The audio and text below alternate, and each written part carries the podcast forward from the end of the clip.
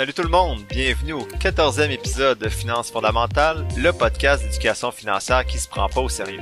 Aujourd'hui, je fais la synthèse du livre Faux, fausse monnaie, faux professeurs, faux actifs, comment des mensonges appauvrissent les pauvres et la classe moyenne, écrit par Robert Kiyosaki et publié en 2019. Je réponds d'abord à une question concernant la création d'un compte de courtage. Bon podcast!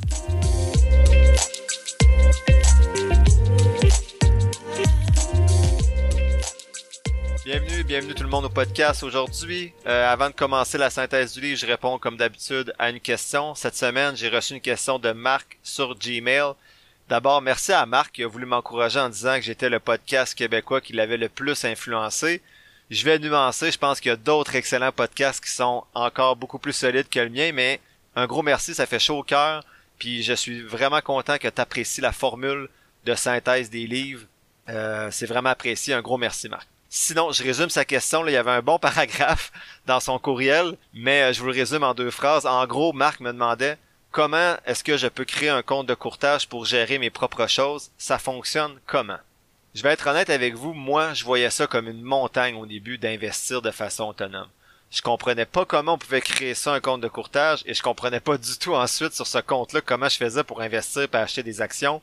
Je voyais juste les gros écrans pleins de graphiques euh, de Wall Street.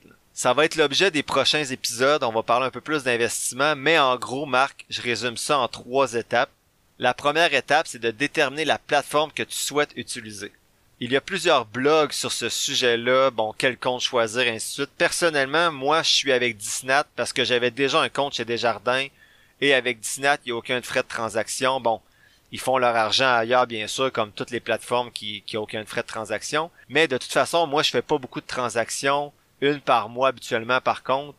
Donc, je suis allé avec Disney juste pour la simplicité. Curieusement, c'est une chose que j'ai pas comparé les différentes plateformes pour choisir la meilleure. J'étais avec Desjardins, je trouvais que Disney c'était simple, pas de frais, ça a été ma décision. Ensuite, une fois que tu as déterminé la plateforme que tu souhaitais utiliser, ben faut juste suivre les étapes proposées pour créer ton compte de courtage. Donc je peux pas parler pour les autres plateformes, mais avec Disney c'était super simple, ça prenait seulement quelques jours, fallait remplir un formulaire, envoyer la demande et ton compte était ouvert quelques jours plus tard. Pour utiliser la plateforme, soit convertir de l'argent canadien en US, acheter des actions, vendre des actions, il y a des tutoriels au besoin sur YouTube, mais sinon vous pouvez appeler le service à la clientèle. Les fois que j'ai appelé, ça a toujours été rapide puis efficace. Pour être honnête avec vous, je suis pas plus brillant qu'un autre. Moi, ça m'a pris deux appels au début pour bien comprendre d'abord les frais de conversion. Il y avait un certain délai que j'étais pas au courant et également comment bien vendre et acheter parce que j'avais un petit stress au départ d'acheter ça tout seul. Mais c'est ce 20 minutes-là passé au téléphone, j'ai pu rappeler depuis, puis maintenant ben, je suis seté jusqu'à la fin de ma vie pour être capable de gérer moi-même mes finances à partir de ce compte de courtage. Donc créer un nouveau compte sur une plateforme de courtage, c'est simple, vous allez compléter un formulaire. Si vous souhaitez transférer vos fonds d'ailleurs vers votre compte de courtage autonome, c'est un peu plus J'allais dire un peu plus lourd, mais c'est pas plus lourd, c'est plus long. Donc vous avez des formulaires à remplir, vous devez également, bon, parfois gérer la colère de votre conseiller qui va perdre sa vache à lait puis qui essaie de vous faire peur en disant que vous allez perdre votre argent. Bref, ça dépend des conseillers. Pour le REER et le CELI, le transfert dans mon cas était simple. J'ai rempli les formulaires qui prennent un, quelques temps à remplir, puis ça prend environ 2-3 semaines, et ensuite tu vas voir l'argent apparaître dans ton compte de courtage. Si tu avais des REER et des CELI, sache que tu peux faire le transfert directement dans ton REER ou CELI personnel dans ton compte de courtage. Donc, c'est pas comme si tu faisais un retrait de ton REER ou ton CELI. Donc, tu n'as pas de conséquences fiscales à faire ce transfert-là.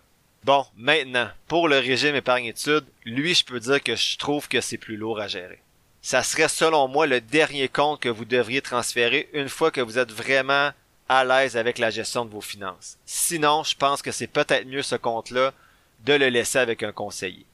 En effet, le régime épargne-études, les intérêts composés ont un petit peu moins d'impact parce que vous allez peut-être l'avoir pendant 15 ans, alors que votre âge, ça va peut-être être 30, 40 ans. Donc, il y a un petit peu moins d'impact et le régime épargne enregistré d'études, il est plus complexe à gérer. C'est possible de le faire, mais c'est un petit peu plus complexe. Personnellement, il a fallu que je m'approprie différentes lectures pour être en mesure de bien gérer, mais maintenant, ça va bien. Dans tous les cas, je vous invite à magasiner le conseiller financier avec qui vous allez travailler et également les fonds dans lesquels vous allez déposer votre régime épargne-études. Si vous faites affaire avec un conseiller, bien sûr. Donc, c'est pas mal ça, Marc. C'est pas sorcier, mais il faut se créer un compte pour commencer.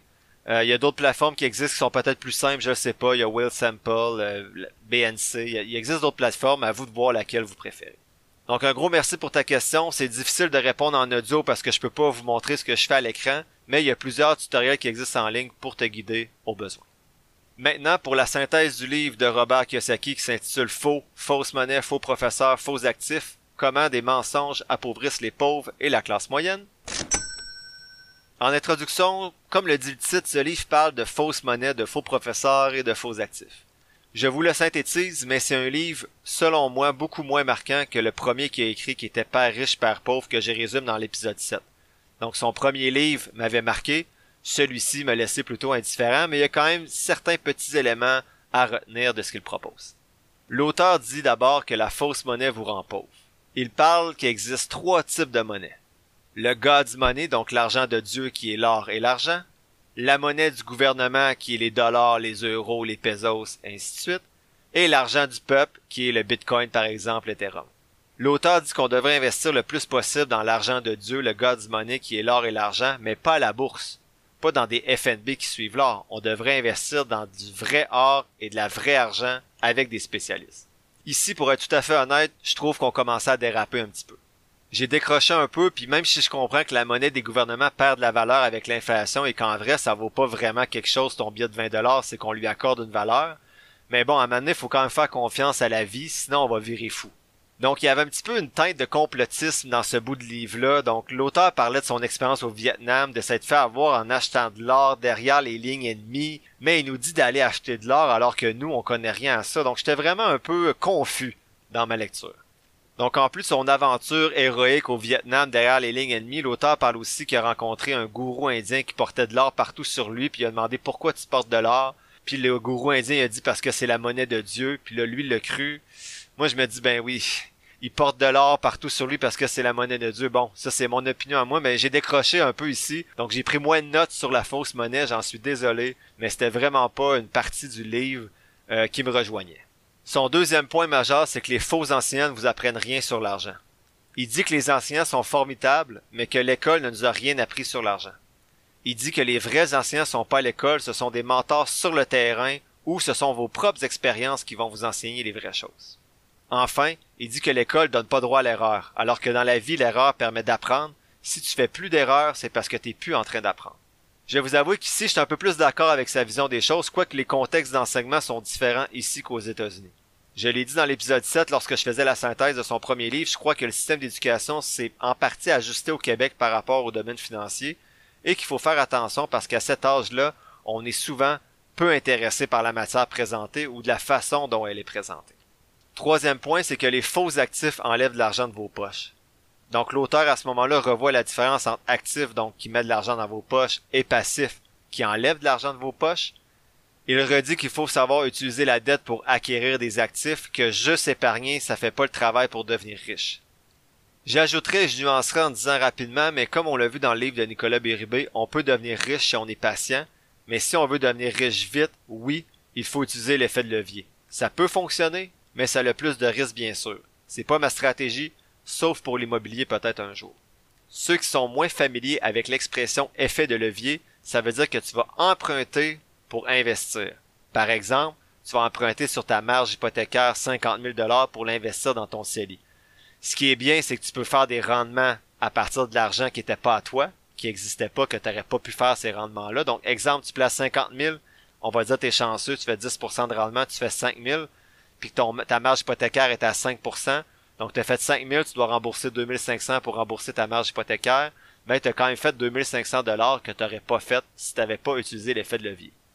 Faut être prudent par contre, je recommande pas d'utiliser l'effet de levier, c'est pas une de mes stratégies comme je viens de mentionner. Il y a plusieurs auteurs qui disent que c'est très risqué, mais c'est une, stratégie parmi d'autres qui existe, puis je voulais juste vous mentionner c'était quoi l'effet de levier. Je rappelle qu'il est important de diminuer nos passifs si on veut s'enrichir progressivement et non toujours de façon rapide, donc diminuer ses achats de vêtements, son prix du cellulaire, le prix de sa voiture ou diminuer le nombre de voitures, ses sorties et ainsi de suite. Donc il faut pas juste se concentrer sur ses actifs, mais également diminuer ses passifs. L'auteur mentionne comme quatrième point que la tentation de se déresponsabiliser est forte. Donc l'auteur souligne trois tentations de notre époque selon lui. La première, c'est prétendre ne jamais faire d'erreur, d'être parfait. Comme un chat qui tente de cacher ses besoins dans la litière, c'est la métaphore de l'auteur, c'est pas la mienne. Deuxième point, c'est trouver des excuses. Donc les excuses, selon l'auteur, sont comme les aréosols parfumés dans la salle de bain. Ils sentent bon, mais vous sentez encore le mensonge. Et troisièmement, il mentionne blâmer les autres. Il dit que celui qui blâme est celui qui n'est pas capable de prendre des responsabilités. En gros, se déresponsabiliser dans le domaine financier, c'est de trouver des excuses pour pas être capable de mettre de l'argent de côté. Oui, mais moi j'ai des enfants. Oui, mais moi mon revenu est bas. Donc si on commence à se déresponsabiliser, on n'agira jamais afin de faire augmenter son patrimoine. Enfin, le cinquième point de ce livre-là, c'est êtes-vous une poule ou un aigle? Qu'est-ce qu'on veut dire par là, c'est que l'auteur dit que les poules sont résilientes. Elles survivent, mais elles n'apprennent pas.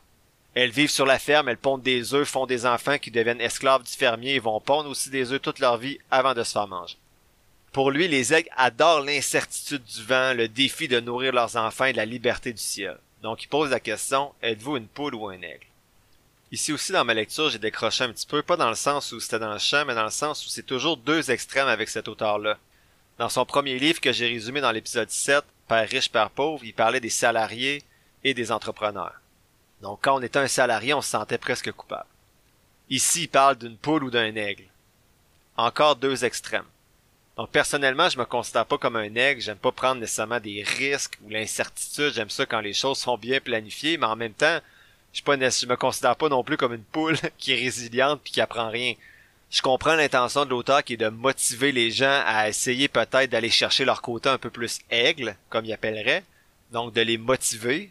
Donc je trouve que c'est un peu deux extrêmes. Je crois qu'on peut se sentir libre et avoir des défis tout en étant salarié et en vivant pas dans un mode risqué toujours tout le temps. Mais bon, c'est probablement mon côté poule qui est en train de vous parler en ce moment, j'imagine. Mais mon objectif n'est pas de m'enrichir vite, mais d'être riche à long terme et pour mes futures générations.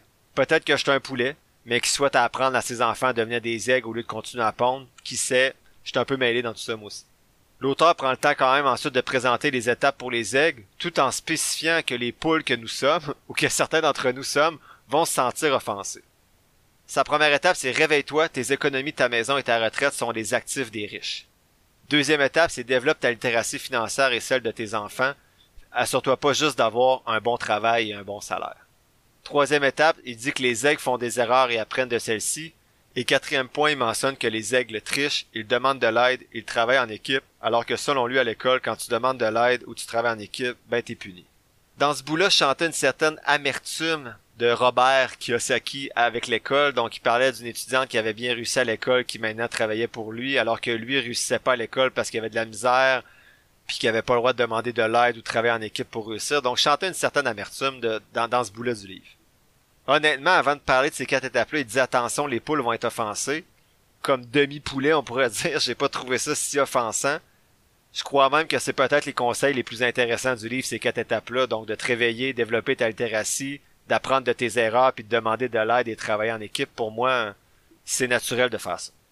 En conclusion, vous l'aurez peut-être senti, j'ai pas trop aimé et je trouvais que ce livre-là n'apportait rien de nouveau par rapport à son livre de 1997, Père riche, Père pauvre, qui est beaucoup plus intéressant d'ailleurs. Dans ce livre-là que je viens de vous résumer, c'est plus chaotique, l'organisation est moins fluide des chapitres, c'est plus complotiste, c'est trop flyé pour moi de voir du mal partout et de sentir le besoin de bâcher sur les salariés pour vendre le rêve d'être entrepreneur. S'il y en a certains d'entre vous qui ont lu ce livre-là, qui l'ont apprécié, qui ont une interprétation différente de la mienne, je vous invite à, m'écrire sur Facebook ou par courriel qu'on puisse discuter parce que moi j'ai vraiment pas compris euh, la pertinence de ce livre-là avec pourtant son premier livre qui était si intéressant. L'épisode tire à sa fin. Je vous remercie d'avoir écouté ce quatorzième épisode de Finances fondamentales. En résumé, Attention de vous concentrer sur des actifs, exemple des actions en bourse, et de diminuer vos passifs, donc tout ce qui enlève l'argent de votre poche. Responsabilisez-vous face à vos finances. Vous êtes l'unique responsable de vos choix passés, présents et futurs. N'ayez pas peur de faire des erreurs, c'est signe que vous êtes en train d'apprendre. Et n'hésitez pas à demander de l'aide pour réussir. Mais surtout, développez votre littératie financière et celle de vos enfants. Dans le prochain épisode, un peu différent, je vais faire la synthèse d'une vidéo YouTube pour la première fois, soit la vidéo Investing in Your Financial Literacy, donc investir dans ta littératie financière, de Ben Félix, qui est un Canadien. Ceux qui sont intéressés, je vais partager cette semaine sur la page Facebook de Finances fondamentales un tableau synthèse de trois compagnies analysées en bourse avec mon outil, soit Parex Resources, pxt.to, SIGA Technologies, SIGA, et Valuline, Comme d'habitude, si vous avez apprécié l'épisode d'aujourd'hui puis vous sentez que le podcast en général a vraiment une plus-value pour vous en ce qui a trait à votre apprentissage du domaine financier, je vous invite à vous abonner au podcast ou à la page Facebook de Finances fondamentales ou les deux, à partager l'épisode avec votre entourage et à m'écrire si vous le souhaitez à finances fondamentales à commercialgmail.com ou directement sur la page Facebook de Finances fondamentales après que vous soyez abonné. N'oubliez pas que je suis pas un expert ou un gourou de la finance, juste un gars qui triple là-dessus puis qui partage ce qu'il apprend avec vous. Prenez pas ce que je dis pour du cash ou comme une recommandation d'achat. Faites toujours vos propres recherches et développez votre littératie financière. Sur ce, merci encore pour votre écoute. J'en reviens pas comment les codes d'écoute augmentent à chaque semaine. Je suis vraiment content que vous soyez au rendez-vous. Et on se dit à la semaine prochaine pour le 15e épisode de Finances fondamentales.